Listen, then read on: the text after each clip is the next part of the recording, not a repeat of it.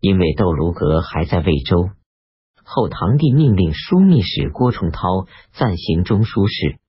后梁的各藩镇都逐渐进朝投降，有的上表请求治罪，后唐帝都安慰释放了他们。宋州节度使袁象先首先入朝投降。陕州留后霍彦威稍晚一点。袁相先首先用车拉着数十万珍宝财货，贿赂了刘夫人以及权贵、灵官、患者等人。十几天来，朝内外都争相说他好，受到后唐帝很高的宠爱。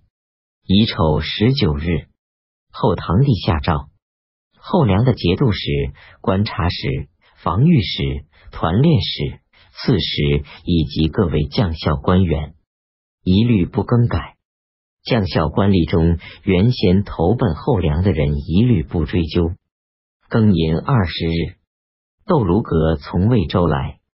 甲午二十四日，加封郭崇韬为守侍中，兼任承德节度使。郭崇韬的权力监管内外，谋划经营，全心全意，没有一点隐瞒。他也很能引荐人物，窦卢阁只能接受一定的谋略，不能删才改正。丙申二十六日，后唐帝赐给华州留后段宁姓名叫李少钦，赐给耀州刺史杜彦求姓名叫李少乾。已有遗物。后梁西都留守河南尹张宗来朝见，后唐帝恢复了他的名字，叫张全义。张全义所献钱币、马匹数以千计。后唐帝命令皇子李继吉、皇帝李存纪等把他当作兄长来对待。后唐帝打算挖掘后梁太祖的坟墓，砍开他的棺材，烧了他的尸体。张全义上书说：朱温虽然是国家的大仇人，然而他已经死去，无法再给他加什么刑罚，诛灭了他的全家。已经够报仇的了，请求不要砍开他的棺材和焚烧他的尸体，以此来存留下皇帝对他的恩情。后唐帝听从了他的意见，只是铲除了他坟上的缺失，砍掉了他坟上的树木而已。戊戌二十八日，后唐帝加封天平节度使李嗣源兼任中书令。任命北京留守李继吉为东京留守，同平章事。后唐帝派遣使者去各道宣谕，说后梁主任命的五十多名节度使都已向后唐帝上表进贡。楚王马殷派他的儿子衙内马步都指挥使马希范入见后唐帝，交回红鄂行营都统印符，并送上本道将吏的册籍。荆南节度使高继昌听说后唐帝消灭了后梁，为避后唐庙会，改名叫高继兴。他打算亲自入朝。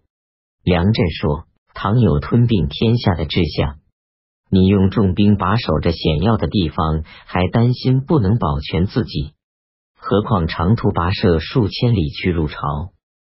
而且你是朱氏的旧将。”怎么能知道他不以仇敌来对待你呢？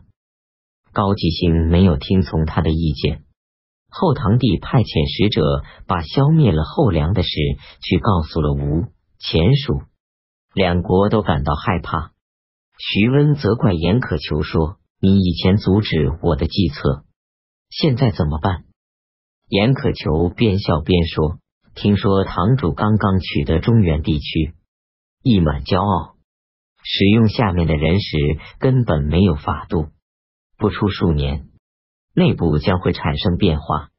我对他们说话时恭敬谦虚些，送上丰厚的礼物，守卫好我们的国境，使百姓得到安宁，以此来等待他们发生变化。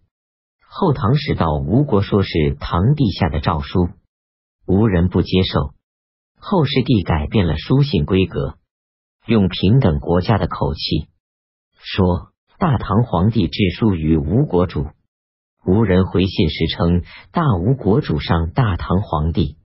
信中的用词和礼节，就像下级对待上级一样。”吴国有人上告寿州团练是钟太章侵占或卖掉了官马，徐知诰用吴王的命令派遣滁州刺史王忍去巡查霍丘，从而代为寿州团练使，改钟太章任饶州刺史。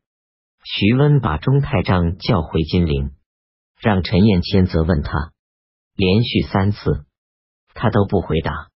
有人问钟太章说。你为什么自己不辩解一下呢？钟太章说：“我在扬州时，在十万大军中号称壮士。寿州离淮水只有几里远，步兵、骑兵不下五千人。我如有别的想法，难道王忍能靠他单人匹马代替了我？我的情意是不辜负国家，把我贬为县令也行。何况刺史呢？”为什么要自己辩解来张扬朝廷的过失呢？徐知诰打算对其他几位将领绳之以法，并请求把钟太章抓起来治罪。徐温说：“如果不是钟太章，我早已死在张浩的手下。